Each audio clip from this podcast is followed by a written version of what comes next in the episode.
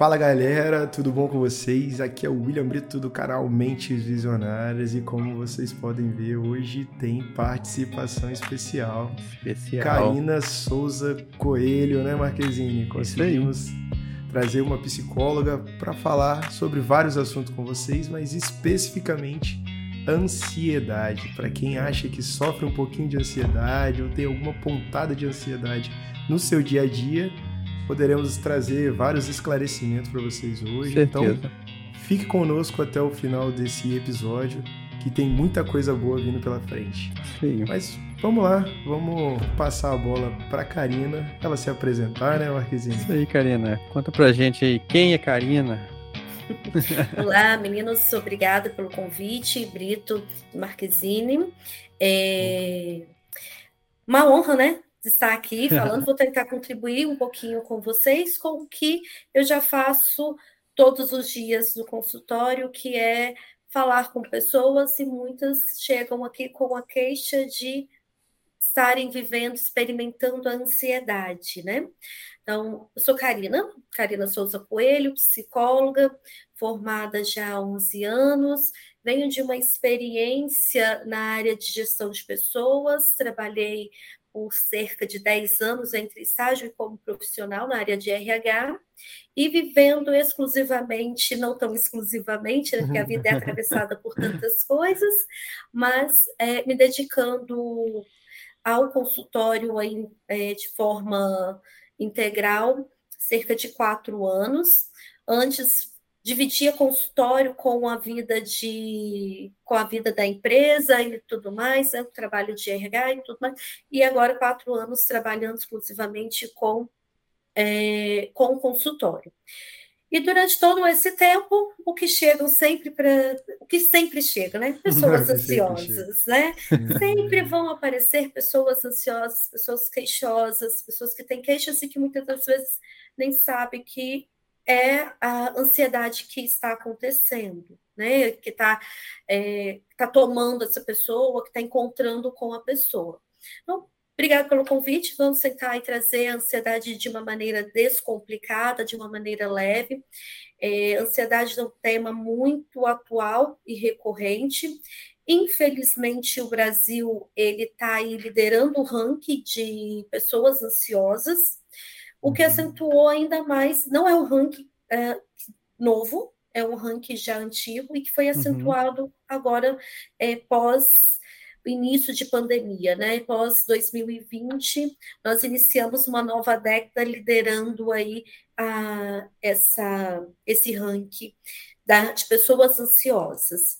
Eu acho que falar sobre ansiedade, a gente precisa considerar todo não só a ansiedade. Eu acho que é importante, a ansiedade é um nicho muito importante, mas junto com falar, vamos falar em produção de saúde mental também. Né? Eu okay, acho que trazer hoje a ansiedade para a gente pensar em promoção de saúde, para quem sabe a gente sair desse ranking aí que não é legal de estar, né? Não, não é uma liderança que a gente não gostaria de estar, mas que está e que serve como dispositivo para a gente pensar várias coisas, o que é que acontece conosco, né? O que é que está acontecendo com o país, para um país estar liderando esse ranking, o que é que acontece? Quais são os fatores em comum aí que encontram as pessoas que faz com que uma grande massa esteja sofrendo com a ansiedade.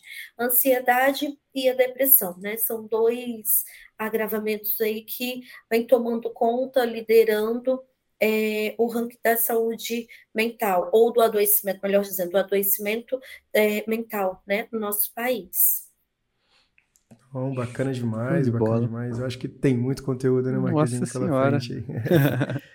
Mas, Karina, então vamos lá. Todo mundo fala ansiedade, o mal do século pode-se dizer que é o mal do nosso século, século 21 aí, como você mesmo disse, né, o Brasil está liderando os rankings aí de ansiedade, mas está cada dia mais natural a pessoa se sentir ansiosa. Será que esse mundo da tecnologia, é, você tendo milhões de informações todos os dias, está deixando as pessoas mais ansiosas?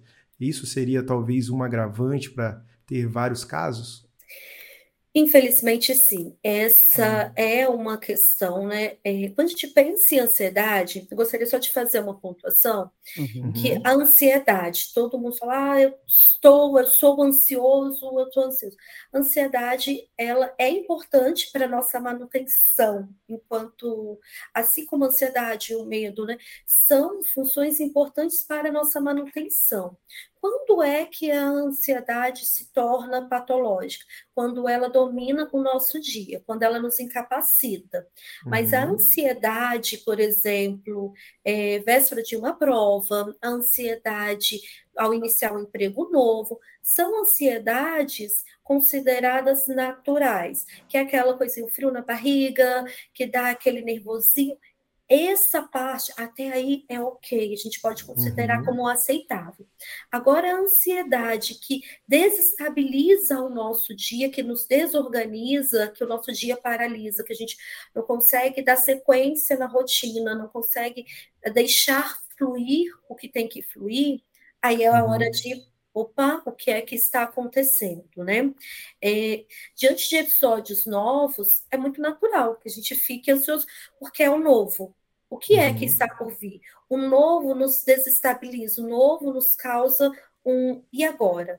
É muito natural uh, ah, para a gente fazer aquilo que todos os dias faz, fazer o mesmo caminho, de casa para o trabalho, ele é um caminho que nós já estamos naturalizados, tá ok.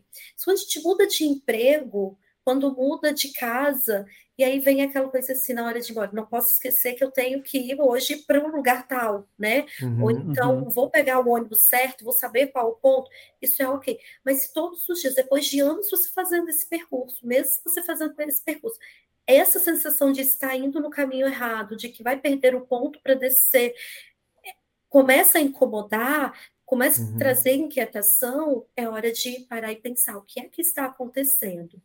E aí, voltando, né, respondendo a tua pergunta, sobre a tecnologia, o acesso de tecnologia, tecnologia uhum. é muito bacana, porque nos ajuda, nos aproxima, né? Nós Sim, estamos aqui conversando, é, cada um em um espaço, né? Exatamente. Então, nós estamos conectados sem estar no mesmo espaço. Se não tivéssemos uhum. essa tecnologia, teríamos que nos deslocar os três talvez para um outro lugar, ou dois de nós para um mesmo espaço, enfim. Mas a, hoje cada um está em um espaço, nós conseguimos ouvir, nós conseguimos nos falar, nos ver uhum. com a sensação de estar perto. Então, a tecnologia uhum. nesse sentido é muito bacana. Só que existe uma produção de conteúdo muito grande, muito acelerada. É preciso uhum. produzir conteúdos, né?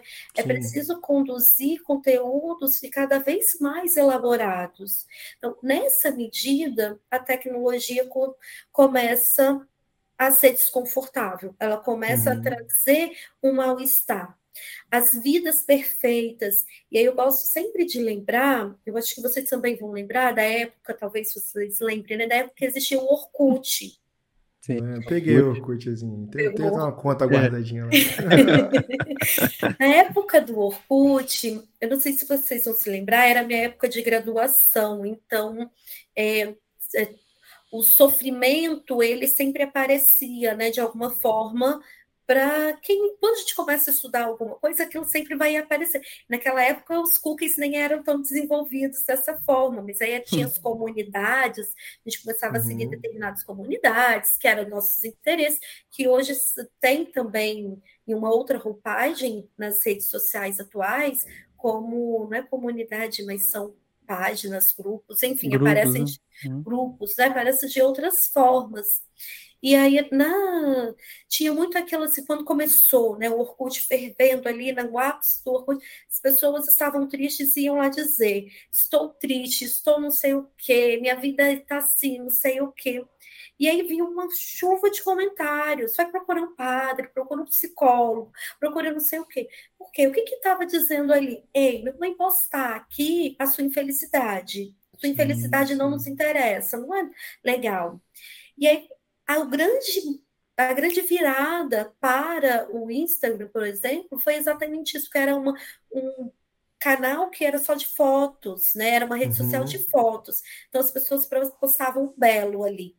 Hoje a gente tem até fotos com legendas maiores, com alguns textos, mas logo quando ele começou, eram fotos e legendas muito curtas, que é um uhum. consumo nosso, né? Tudo uhum. muito curto, muito rápido. Então, nessa foi as pessoas começaram a migrar por esse motivo para outro, porque lá se via o belo, se via o bonito, porque lá postava a comida que estava comendo, era o camarão, não sei o que, era não hum. sei o que lá.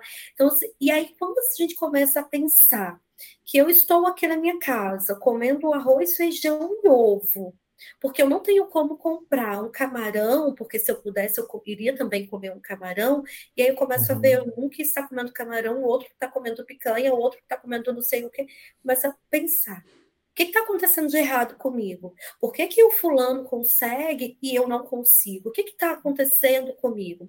E aí começa uma questão de uma exposição também muito forte que hoje as redes sociais nos traz, que é do corpo, né? O corpo, o corpo belo, né? Esse fulano conseguiu emagrecer não sei quantos quilos, nossa, fulano está muito magro. Por que, que eu não consigo? E aí essa a exposição do belo, do tudo perfeito, começa a trazer para o indivíduo do lado de cada tela a frustração. O porquê que eu não consigo? E aí, não uhum. tendo um amparo, não tendo uma rede, não tendo uh, condições emocionais para lidar com isto, pode desencadear várias questões. Entre elas, dois pontos muito importantes: ansiedade e depressão, que começa o looping da frustração, da tristeza, o porquê que eu não consigo. E junto com a era de, da tecnologia muito acelerada, de tudo muito rápido, é, teve um, um boom muito recente é, vamos, vamos dizer, recente, 2015, 14, do você quer, você pode.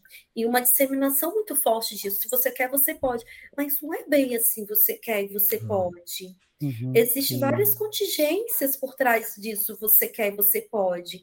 Você quer, mas quais são as condições que você pode? Você pode, mas de que maneira? É da mesma forma? Você pode fazer uma viagem mas você pode fazer uma viagem de ônibus, mas o fulano fez uma viagem de avião. E aí, como que isso é, é postado? Como que isso chega até o outro? Então, na medida uhum. em que essa vida perfeita começa a aparecer na rede social, começa a gerar um adoecimento nas pessoas do lado de cá. E aí, uhum. o que, que aconteceu que levou um crescimento de 25% em média aí durante o período mais crítico da pandemia? As pessoas não tinham o que fazer, as pessoas não trabalhavam, Sim. as pessoas não, não iam para a escola, as pessoas ficavam em casa. Sim. Em casa, o que, que aconteceu? Celular. Redes e aí, sociais. celular, rede social, teve uma crescente aí absurda influenciador digital nesses últimos dois Sim. anos, né? Uhum. Porque era uma maneira de promover, uma maneira de estar, e aí as vidas, é, o cotidiano passou a ser muito interessante, porque tem nada para fazer. O que, que vai fazer? Vamos para a rede social. Vamos olhar o que está acontecendo, o que, que o outro está fazendo, como está conduzindo a vida desse outro. Só que aí, à medida que a vida do outro está muito interessante, está muito legal, muito, muito feliz, a minha vida passa a ser desinteressante. A minha vida passa a não ter graça. Por que a vida do outro tem tanta graça e a minha não tem tanta graça assim? O que é que o outro faz? E aí começa uma procura. É, e uma das, das pesquisas mais que mais apareceu no ano de 2020 foi o que é felicidade no Google. Como Caramba. ser feliz? Sabe? Então, assim, aumentou exponencialmente esse tipo de pergunta, como se a gente fosse na, em, em algum programa encontrasse felicidade, tá? Que a receita da uhum. felicidade é essa.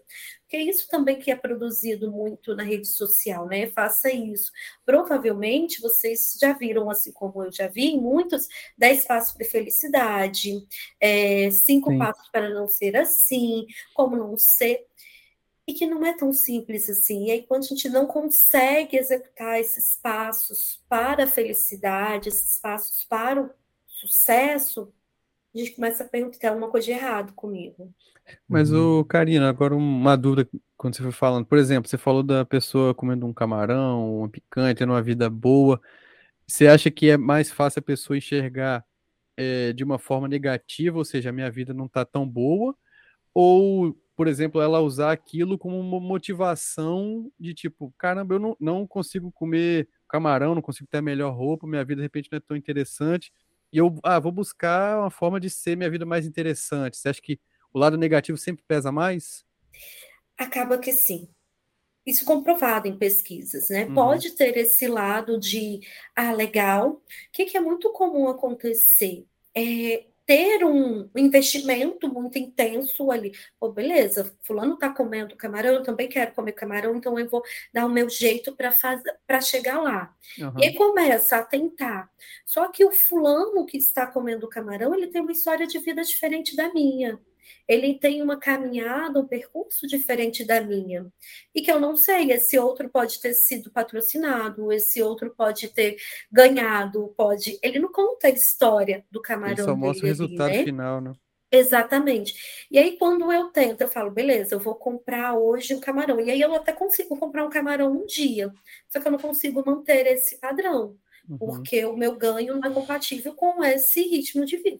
E aí começam a vir frustrações. Vão acontecer casos em que fulano foi motivado porque viu essa exposição bacana que alguém venceu, alguém venceu na vida? Pode uhum. acontecer. Tem uhum. pessoas que passaram por esse processo mas a chance de uma insatisfação ela fica muito mais evidente, há uma probabilidade muito maior, porque aí nós precisamos também levar em consideração as questões socioeconômicas do país. Uhum. É, hoje, em um intervalo, eu entrei em uma rede social e uma pessoa que eu não sei quem é, mas eu entendi que é uma, uma digital, uhum. ela divulgou que gasta as últimas faturas do cartão dela tem vindo 3K. E aí eu fui olhar os comentários, e a gente entra naquele vício de ler os comentários, né? Sim. e eu fui ler cada os... comentário. É, lendo os comentários, alguns dizendo, nossa, eu vou trabalhar muito para um dia também conseguir. Outros dizendo, meu sonho é poder gastar isso com viagem. E outros comentários no sentido assim, é triste perceber a desigualdade social econômica, né, onde tem tantos passando fome e outros que estão dizendo que gastaram não sei quanto com a fatura de cartão de crédito e isso fora todos os patrocínios que a gente sabe que Sim. tem aí, né? Os, é, os grandes influenciadores acabam alcançando muitos patrocínios para divulgação e tudo mais.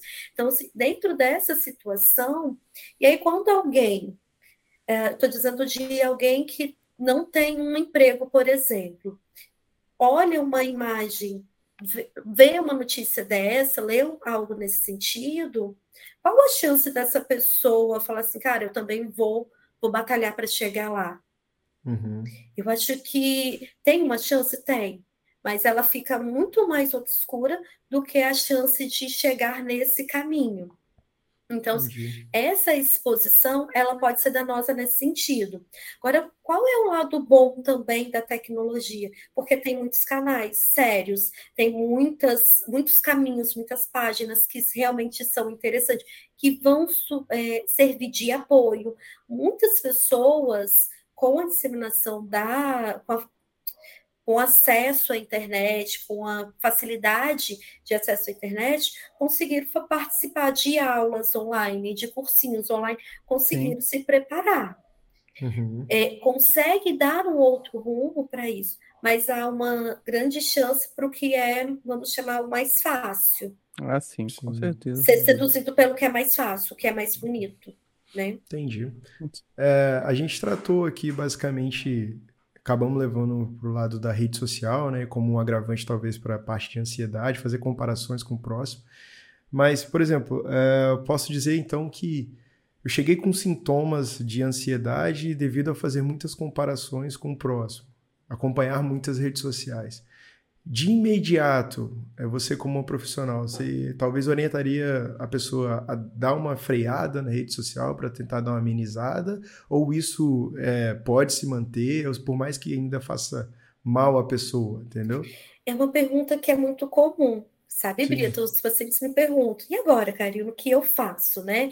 É, espero que eu tenha resposta. E aí eu sempre vou conduzir do seguinte, o que é que vai te fazer mais dano?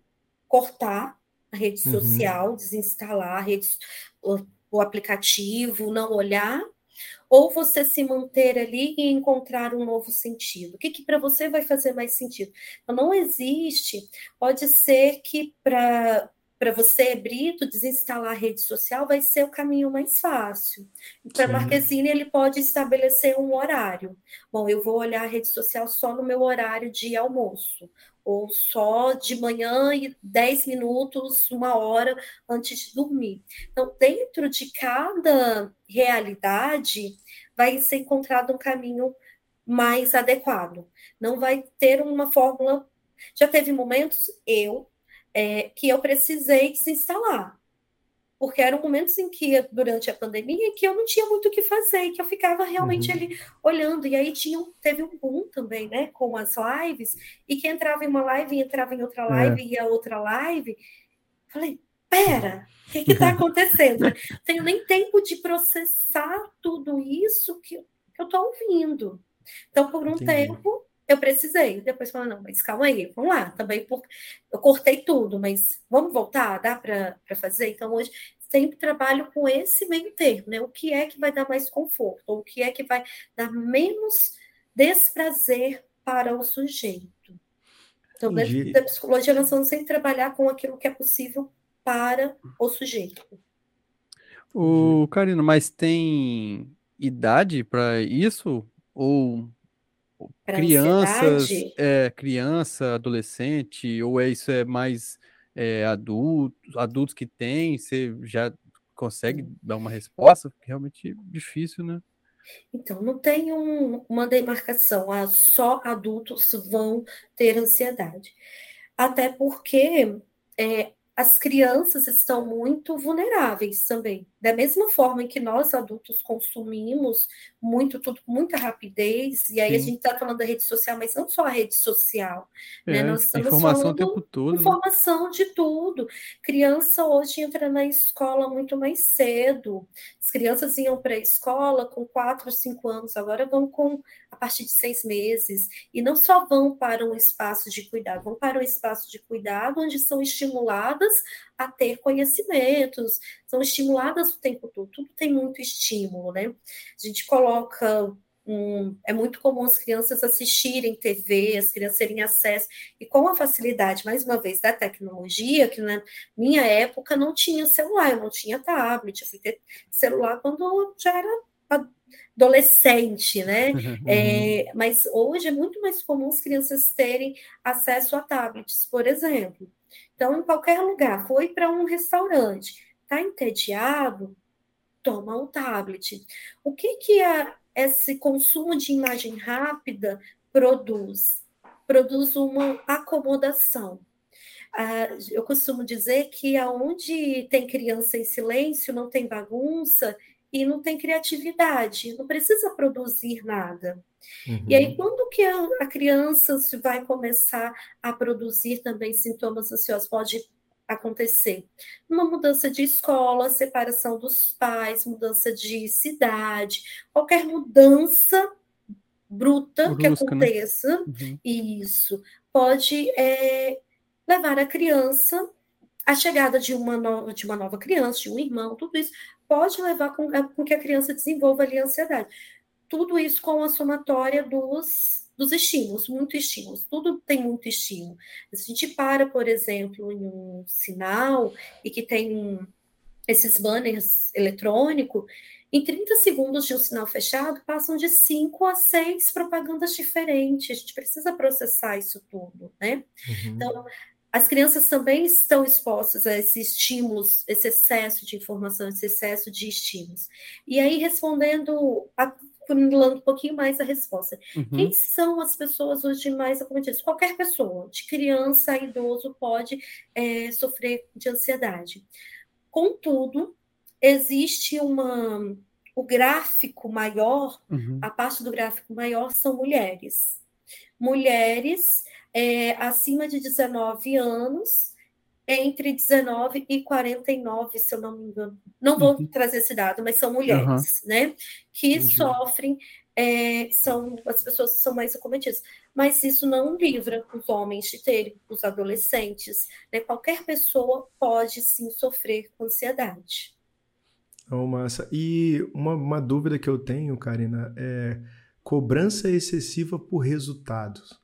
Às vezes a gente tem um, crianças, né? E às vezes eu vou trazer para o lado das crianças, né? Mas a gente pode tratar isso na área profissional, na área de desenvolvimento pessoal também. Mas por uma criança específica, a criança, às vezes tem pais que cobram muito dos filhos logo cedo por resultados, quer que o filho seja o melhor da sala, quer que o filho aprenda três, quatro, cinco línguas. Como é que isso se comporta na criança? Você acha que isso gera ansiedade no longo prazo ou não? Sim, grandes chances, né? Uhum. Vou voltar a dizer, tem chances de crianças se tornarem adolescentes e adultos falarem assim, ok, foi tranquilo, não senti essa pressão? Tem. Porque a gente Sim. tem que sempre considerar o sujeito, o indivíduo, né? Uhum. Mas a grande chance, a maior probabilidade é de que desencadeie sim, não só a ansiedade, como a depressão ou distúrbios alimentares, pode outras pode puxar para outros lugares também que não a ansiedade. Então, a cobrança ela vai provocar uma cobrança acima do que é, do que eu consigo entregar, uma cobrança muito mais alta do que eu consigo entregar, ela vai desencadear em algo que não que não vai produzir vida vai ser entendi, o contrário a é isso, né? Vai de, nossa, produzir um menino super produtivo, é um menino que o pai vai dizer assim, investir nas melhores escolas, em todos os cursos, e esse menino não deu nada. Ele uhum. não deu uhum. nada, não, é porque ele deu muito. Ele fez muita entrega, só que não foi a entrega que o pai esperava, que a escola esperava. E aí ele chega a um ponto. É como se ele tivesse lutado, lutado para alcançar uma expectativa e não consegue. E aí, quando ele não consegue alcançar essa expectativa, ele fala: Ok, vou parar aqui ele paralisa.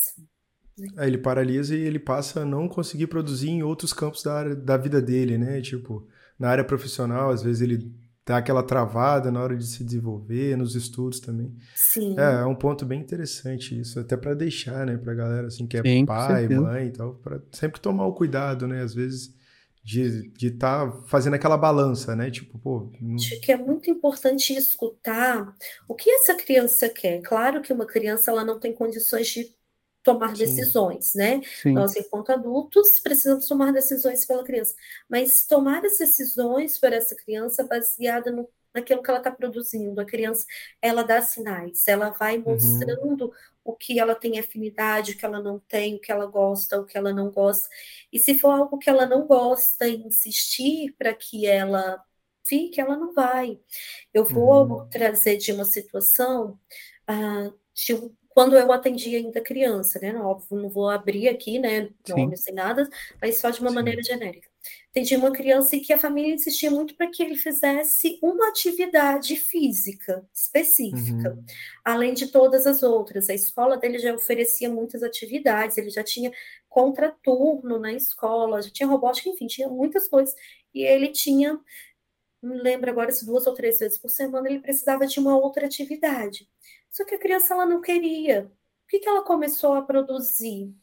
Dores de barriga, dor de cabeça, todos os dias que ela tinha essa atividade. E aí eu levava no médico, que medicava e tudo mais. E aí chegou uma hora que, junto com a pediatra, eu fiz a intervenção. Não vai adiantar medicar. Porque é isso, a criança estava claramente dando sinais de que ela não queria.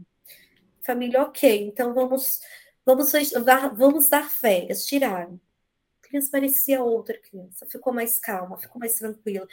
Claro que tudo isso trabalhando é, uhum. com a terapia, tudo isso sendo muito bem alinhado com a família.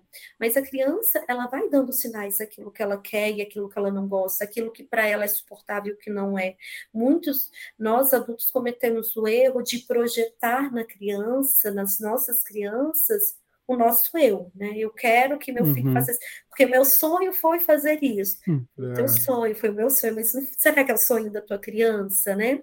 E às vezes a criança realmente se confunde. O que, que é meu sonho? O que, que é sonho do meu pai? A criança não tem maturidade, não consegue é, separar o que é meu e o que é desse outro, né? Mas eu preciso corresponder a essa expectativa desse outro.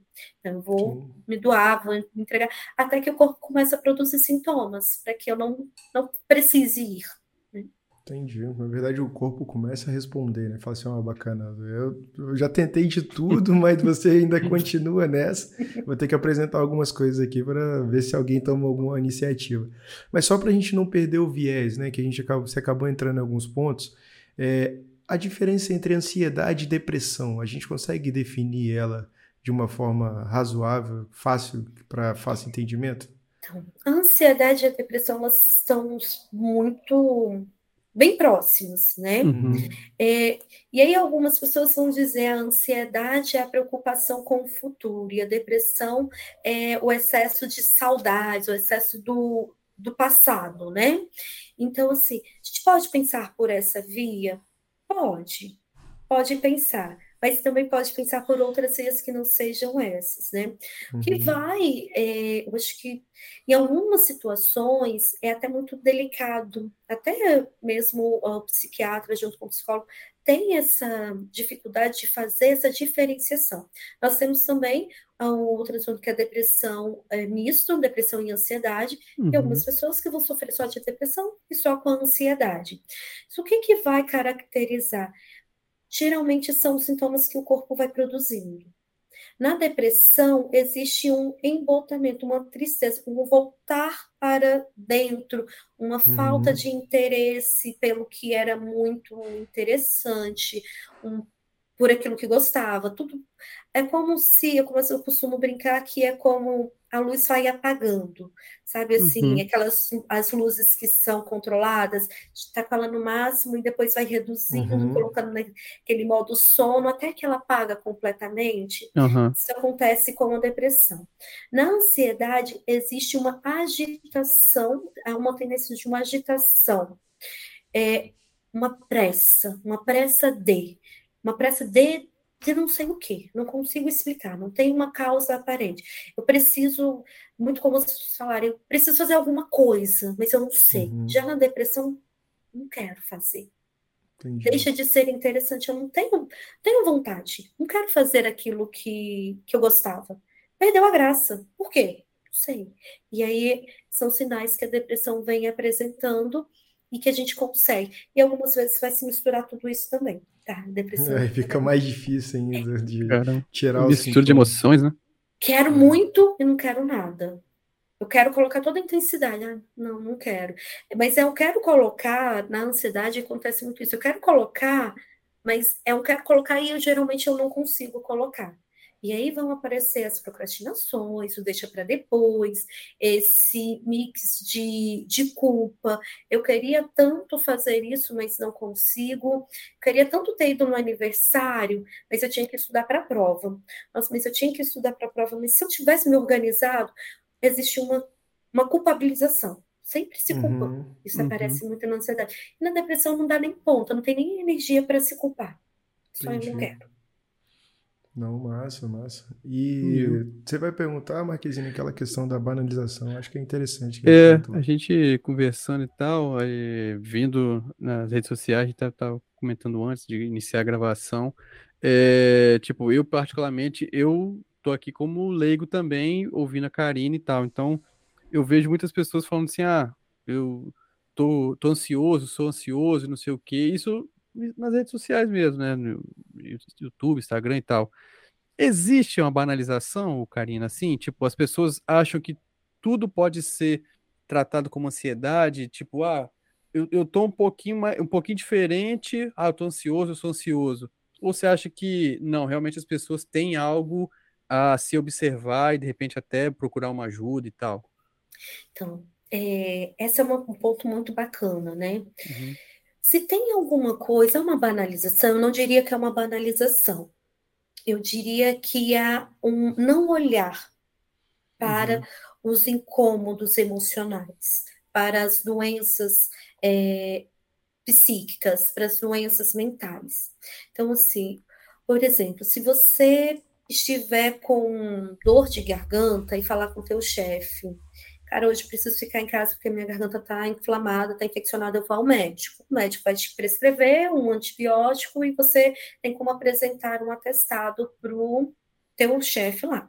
Uhum. Agora, se você diz para ele, cara, eu estou muito cansado, eu não sei de onde vem esse cansaço, é, e eu não consigo. Ele vai provavelmente falar assim: pô, mas hoje é segunda-feira, você teve final de semana para descansar. Né? Ah, sim, o que é? Por que você está cansado? Você está cansado de quê?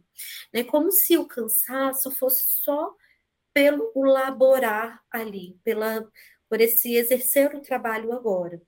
Mas, provavelmente, se eu perguntar para vocês, vocês vão me dizer que levam, pensam sobre o trabalho o expediente de vocês encerrou, sei lá, às 18, 19 horas, mas que até amanhã, o horário de vocês entrarem no trabalho, vocês vão pensar em alguma coisa sobre o trabalho.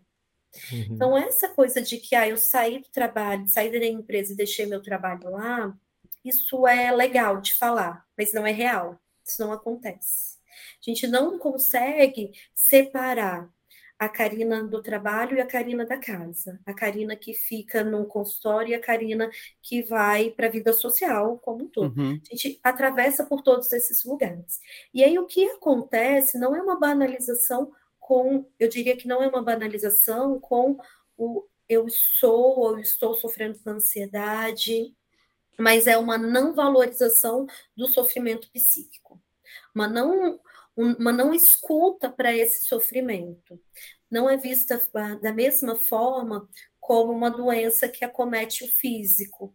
Né? Uhum. A gente costuma separar, e é muito engraçado que se eu perguntar para pessoas que estão vindo, né, que estão em terapia, que estão buscando é, autoconhecimento, ou que chegaram aqui muito fragilizadas, quadro de ansiedade, quadro de depressão, se eu perguntar assim, como que você está? Não, eu estou bem, não estou sentindo dor em lugar nenhum.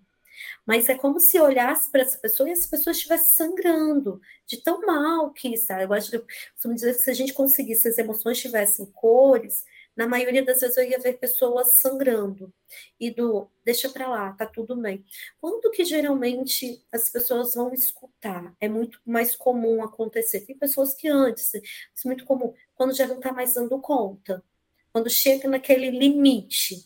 Já tentei de todas as formas, já tentei ficar bem, já fiz isso, já fiz aquilo outro, não consegui. Então eu vim aqui agora para tentar. É a minha última cartada, assim, é, é, tem que ser. Então, respondendo aí, eu não acho que é uma banalização com estou ansioso, e sim um olhar diferente. Né? Eu não posso dizer, por muitas vezes, as pessoas começam ali no processo de sofrimento, e não podem, não podem se expor, não se sentem confortáveis para expor dessa angústia, e quando dizem já estão no limite, e aí recebem geralmente falas parecidas com essa que eu citei, mas está cansado de quê? Você descansou, uhum. você acabou de voltar de férias, mas os pensamentos eles não desligam. Os pensamentos de eu tenho que entregar um projeto, eu tenho que pensar, eu tenho que ser bom o suficiente para uma promoção, eu tenho que entregar resultados, eu tenho que apresentar melhorias para a empresa, para serviço, sei o quê. Eles estão com, com vocês, estão tempo comigo todo, o tempo né? todo, né? Então, quando chega esse momento, tô ansioso, é isso. E aí, quando que a gente vai perceber que está ansioso? Quando está comendo sem sentir fome, quando começa a perceber que o cabelo está caindo demais, começam a aparecer manchas no corpo, dermatites, roxos, sem explicação, mas eu não bati em lugar nenhum, por que, que eu estou com o corpo todo roxo? Porque é o corpo dizendo. Dando sinais. Vamos né? lá, cara, olha, tem alguma coisa aqui que não está legal. Então, vamos olhar. Ele começa mas, a produzir. Mas aí ainda assim, não sei se é impressão minha e a do Brito, a pessoa tendo esses sinais, por exemplo, ela ainda vai procurar um médico para físico, né? Não para mental, né? Uhum. Saúde mental. Eu já recebi pacientes no consultório encaminhados pelo ortopedista. Caramba. E aí ela me falou assim: Ó, oh, eu vim aqui, mas eu não sei o que, que eu estou fazendo aqui, porque eu fui no ortopedista porque eu tô com uma dor na coluna. Tá, então vamos lá, vamos entender. O ortopedista te encaminhou aqui, e que é raro, tá? Um ortopedista encaminhar, eu assim, eu falo que eu virei fã dele de carteirinha. o ortopedista encaminhar porque o ortopedista disse assim, eu não tenho o que fazer. Tinha feito ressonância, já tinha feito todos os exames de imagem, já tinha encaminhado para fisioterapia, já estava no terceiro ciclo de fisioterapia e a queixa continuava a mesma. Né? Eu sinto muita dor nas, nas minhas costas, minha coluna está doendo, tá doendo. E era uma dor que ela chegava no consultório amparada, assim, segurando mesmo, sabe? Que para sentar tá difícil. E que no, durante o processo ela começou a chegar mais firme, ela começou a tirar a mão da coluna, ela conseguiu não interromper, finalizar ali o ciclo da fisioterapia, porque tinha muito a ver com o processo do suportar a história dela de vida. Então, estava concentrado, vamos chamar assim, né, de uma forma pedagógica, estava concentrada a dor de viver dela na coluna. Ela tinha vários problemas, várias questões familiares e que ela precisava organizar. Na medida em que ela começa a organizar a vida, vai tirando peso. E aí, esse tirar o peso, a coluna para de doer. Mas geralmente é isso. Sentir alguma coisa, é, o estômago está doendo, sensação de, de estar voltando, né? Regurgitando o tempo todo muitas vezes tem a ver com a situação, momento da vida. Tem a ver com falas, com palavras que não foram faladas, com aquilo que precisou engolir. E aí chega uma hora que é o que o Brito falou, né? O corpo começa a dar sinais. Cara, e aí, é. vamos lá, vamos resolver isso. E aí muitas vezes precisa mesmo de entrar ali com medicamento e tudo mais, mas eu sempre digo, a cura vem pelo falar. Então, a gente vai precisar falar para essa cura chegar. Cara, então você está me uhum. dizendo que não existe nenhuma doença orgânica, nenhuma doença física no corpo? Não existe. O nosso emocional, inclusive, tem poder também de, de influenciar, que é disso que a gente está dizendo, né?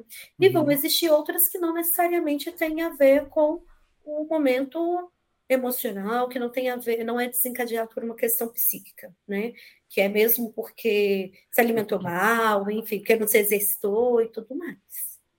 As pessoas ainda têm medo, Karina, de, de procurar ajuda nesse sentido? Muito. É, né? Diria receio, né? Receio, né? Uhum. É, é, as pessoas vão ao psicólogo e não dizem que vão, não a família não sabe, os amigos não sabem. Às vezes as pessoas me ligam, mandam mensagem, né? Eu tenho um uhum. canal aberto para o primeiro contato, ser via WhatsApp, mas sempre peço para ligar para essa pessoa para entender qual é a queixa, qual é a demanda, para entender se o horário vai bater com o horário que eu tenho disponível, ou se é uma demanda que às vezes eu vou precisar encaminhar para algum colega, enfim. Uhum. E aí isso acontece, eu pergunto à pessoa, posso te ligar? E a pessoa fala, não, agora não, estou no trabalho, não gostaria que ninguém aqui soubesse. Então, tem um sigilo, né, do eu não gostaria que soubesse. É, é complicado. Mas assim, Karina, é, beleza, a gente conversou bastante coisa sobre sintomas, que o corpo pode aparecer sintomas, é, eu descobri que eu tô com ansiedade. Quais seriam os primeiros passos a seguir? Eu mesmo tento tratar sozinho, é, dou uma removida ali, talvez nas minhas redes sociais, vou fazer uma atividade física, vou ocupar minha cabeça com outra coisa. Esse seria o primeiro caminho? Ou eu procuro logo um médico, um profissional para me auxiliar nas, nas tratativas iniciais ali? Diria, Brito, que quando a gente começa a perceber que alguma coisa não está funcionando, a gente já fez várias tentativas. Já tentou de já, tudo. Já né? foi tentando, né? Ah, Sim. eu tô, comecei a perceber que meu corpo está dando sinais e, enfim, então já comecei a cortar é, o que eu comia, já comecei a tentar dormir mais cedo. A pessoa começa a perceber dessa forma. Quando é que, de fato, a pessoa vai perceber que não está? Porque já tentou várias coisas e não conseguiu resultado. Uhum. Então, se você percebeu que alguma coisa não está legal, eu te convido assim, né? Convido as pessoas que estão nos ouvindo aqui a fazer uma reflexão. O que foi que eu já fiz tentando ficar bem? Uhum. Já tentei ir numa festa, já tentei visitar os amigos, já tentei parar de comer alguma coisa. O que foi que eu modifiquei?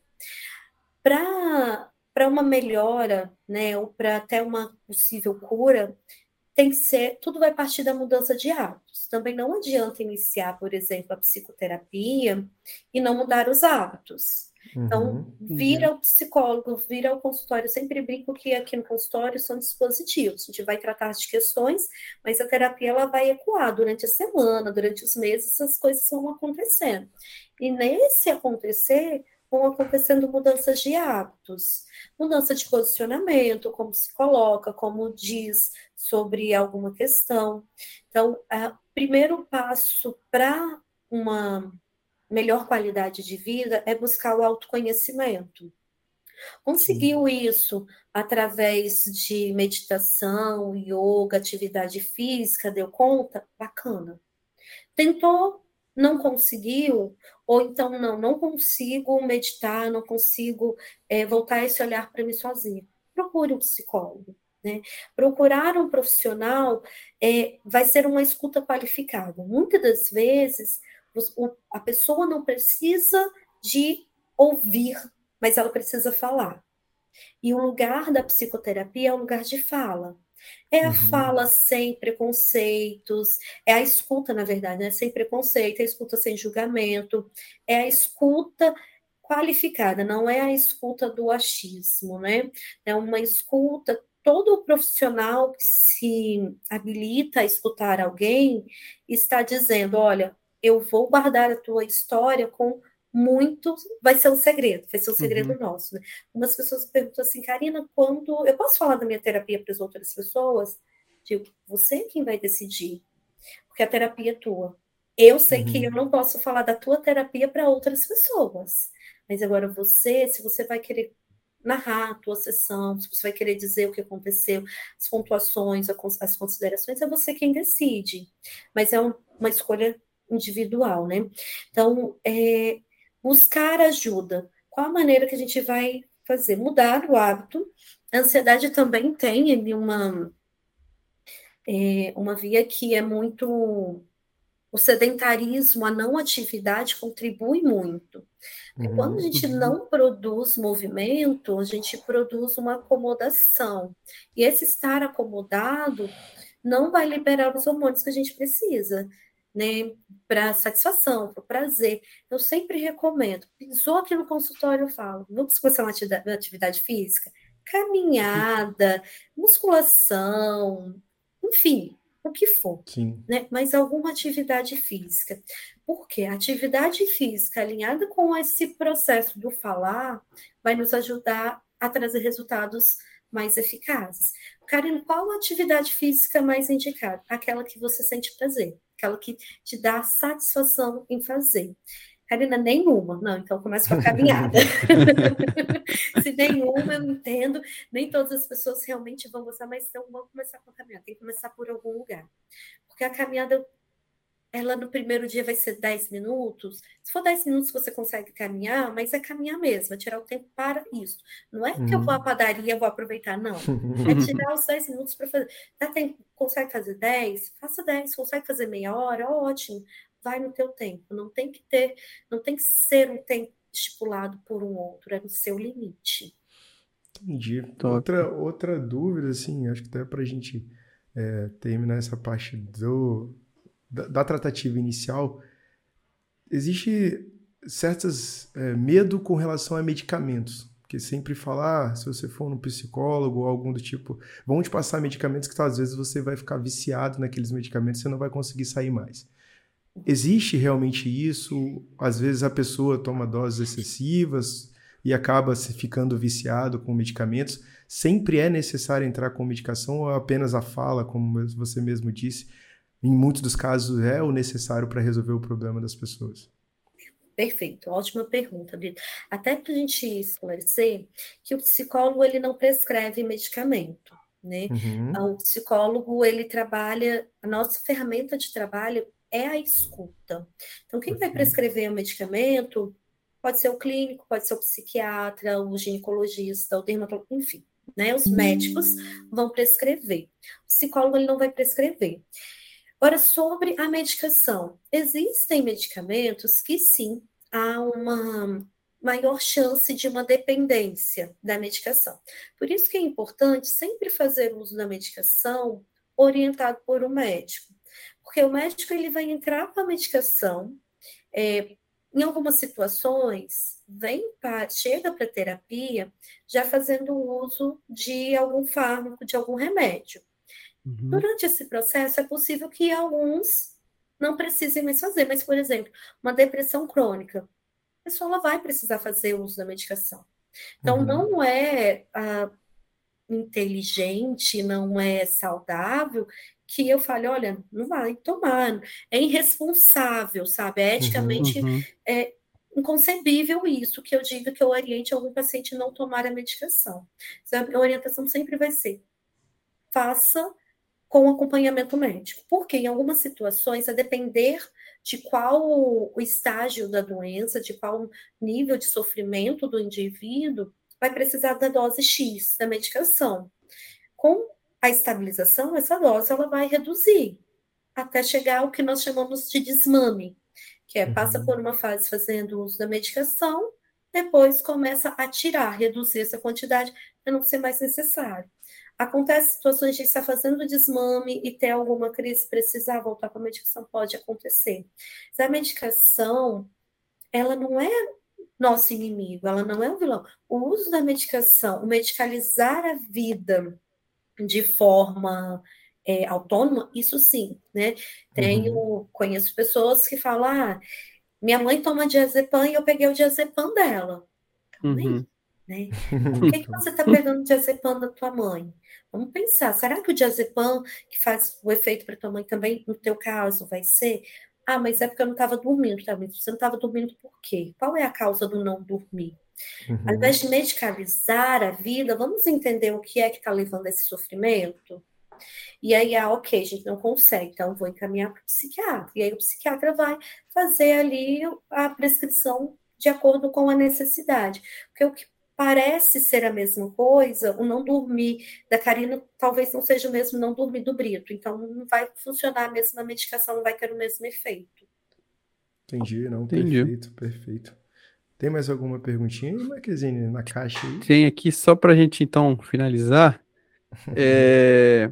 Primeiro, Karina, é, a ansiedade, como você falou lá no início, é, é algo natural, assim como o medo e tal. Desde que ele seja controlado, é uma coisa natural, né? Então, eu ia perguntar se existe cura, né? Entre aspas. Na verdade, você, a pessoa que tem uma ansiedade um pouco mais avançada, digamos assim, ela aprende a controlar, né? Isso, pode ter momentos em que, assim, a pessoa está em um estágio muito comum, vou citar um exemplo, a conclusão de curso, conclusão da graduação. Uhum. E a pessoa sofrer mesmo, assim, de maneira muito dura. Passou esse período estabilizar. Nunca mais vai ter episódios de ansiedade? Talvez nunca mais tenha episódios. Mas uhum. é muito. Pode acontecer. Pode acontecer Entendi. ao longo da vida, outras crises. Pode acontecer de pessoas é, não esta, estabilizarem por longos períodos, por conta, ah, porque a pessoa é fraca, por falta de Deus, por falta de serviço, não, nada disso. Por questões orgânicas e questões psíquicas ali que não que não dão conta mesmo. Entendi. E tem alguma na, na bala na agulha, Brito? Senão vou mandar mais uma. Manda, pode mandar. aproveita. Karina, é, amigos, familiares, pessoas que estejam próximas, sim, estejam vendo, elas podem ajudar de alguma forma, sim? Ou aquilo é muito individual, né? A pessoa é uma, uma, uma situação, ansiedade, que ela tem que tratar ela com ela mesma, com um profissional, ou existe ajuda? Existe como a gente conseguir ajudar o próximo? Se a gente sim. perceber algo nós humanos somos relacionais, né? nós precisamos de pessoas. Talvez por isso que o brasileiro tenha sofrido tanto com um momento de restrição, tudo fechado na pandemia, né? Porque nós precisamos do outro. E como estávamos cada um na sua casinha, cada um fechado nos seus quadradinhos, a gente perdeu muito disso, do abraço, do contato, do estar junto. Uhum. E aí, como que a família pode ajudar e deve ajudar a família, amigos, né? Primeiro é nunca julgar. Ah, fulano tem tudo na vida e tá assim. Bom, se fulano está assim, é porque existe uma causa que talvez não tenha sido verbalizada para esse outro. Mas esse fulano, e talvez nem o fulano sabe de fato o que é que atropela, o que é que faz ele sofrer, né? Uhum. Então, acolher. Vão ter momentos em que a pessoa vai querer falar, precisa uhum. falar, só falar, falar, né, colocar para fora. Outros momentos você diz assim, não quero falar. Respeitar também, dar esse espaço de, ok, não quer falar, mas estou aqui. Agora, em uma situação de crise mesmo, de pânico, em que a pessoa está com a sensação de morte, falta de ar, taquicardia, que eu sempre recomendo para os meus pacientes, pedir. A primeira coisa que a pessoa, quando está em uma crise, ela esquece, é de como respirar. Respiração ela fica ofegante, ela fica puxando pela boca. Essa uhum. não é uma respiração, a gente precisa respirar uhum. puxando pela narina. E aí eu costumo brincar que é quando a gente respira pela narina, a gente manda mensagem assim: exército, galera, fica tranquilo aí, porque o que eu vi ali é só um gatinho, não é um tigre, tá? A gente não uhum. precisa ativar o modo de fuga agora, pode tranquilizar. Só que no momento da crise, que pode acontecer em qualquer momento, gente, uma situação de desestabilizar, de ficar muito ofegante, tremendo, sentir que está perdendo sinais vitais e ir parar nos serviços médicos. Isso pode acontecer de manhã, à tarde, indo para o trabalho, sem ter nenhuma causa aparente. Estou aqui no, no computador e começo. Nesse momento, o que é bacana que as pessoas façam? Não tumultuar pessoas, não aglomerar pessoas em cima, porque existe também uma situação de é, tive uma crise, muitas pessoas vieram ficar envergonhada. A pessoa fica envergonhada depois porque teve uma crise de ansiedade. Então, naturalizar que qualquer um pode passar mal. Qualquer um pode uhum, passar uhum. por uma situação dessa. E aí, quem está perto vai dizer: respira, puxa pelo nariz, solta pela boca, vai conduzir ali essa respiração. Tirar de ambientes de muito movimento, muitas agitação, se possível, né? levar para um lugar mais calmo. Isso em um momento de crise. E no dia a dia, evitar disparar gatilhos. O que, que são esses gatilhos? Bom, se eu trabalho com um colega que eu sei que ele tem um, um determinado assunto, mexe com ele, ele fica muito incomodado e ele está dizendo: olha, galera, eu fui diagnosticado com é, transtorno de ansiedade. E aí você sabe que aquela pessoa fica desestabilizada se você brinca com a não promoção dele, por exemplo. Poxa, isso é um gatilho. Isso é como se você fosse lá e ativasse. Vamos lá, então eu quero testar o teu limite. Então, evitar situações que coloquem esse outro no limite de estar nessa corda bamba. Então, a melhor uhum. forma de ajudar quem sofre com ansiedade é dar o apoio. Karina, isso é difícil. Talvez seja. E aí eu sempre digo, vamos praticar então empatia. E se fosse eu? Como que eu gostaria de ser tratada? Né? Se eu estivesse no meio do shopping, por exemplo, e começasse a sentir, estou falseada, eu gostaria que alguém falasse, ai, para de bobeira, vamos embora, sai daqui, ai, você vai começar com isso agora? Não, eu gostaria uhum. de ser acolhida, então eu vou acolher esse outro também. Eu acho que ninguém gosta, gostaria de ser tratado de uma maneira ríspida, né, diante de um sofrimento. Respondi a pergunta? Respondido. Não, perfeito, perfeito.